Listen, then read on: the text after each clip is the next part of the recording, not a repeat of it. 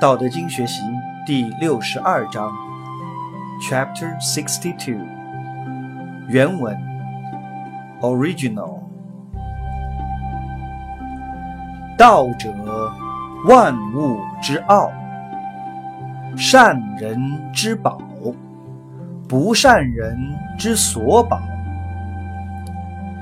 美言可以世尊，美行可以加人。人之不善，何气之有？故立天子，制三公，虽有拱璧以先驷马，不如坐尽此道。古之所以贵此道者何？不曰求以得，有罪以免耶？故为天下贵。现代汉语译文：Mandarin。道无所不包容，是万物的隐藏庇护之所。善人固然以他为宝，不肯离开他；就连恶人也需要他的保护。善恶原本没有一定的标准。普通人佳美的言辞可以博得人们的尊重，良善的行为可以获得别人的推崇。恶人只要明白大道，悔过自新，道又怎可能弃他们于不顾？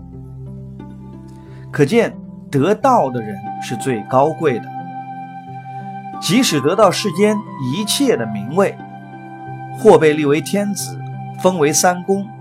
虽享有拱璧在先、驷马随后的隆重礼仪，还不如获得道的精髓来得更可贵。古人之所以重视此道的原因是什么呢？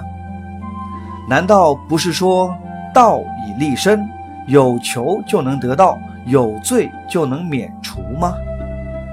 所以说，道才是天下最贵重的。英文译文，English。Tao is the mysterious secret of the universe, the good man's treasure and the bad man's refuge.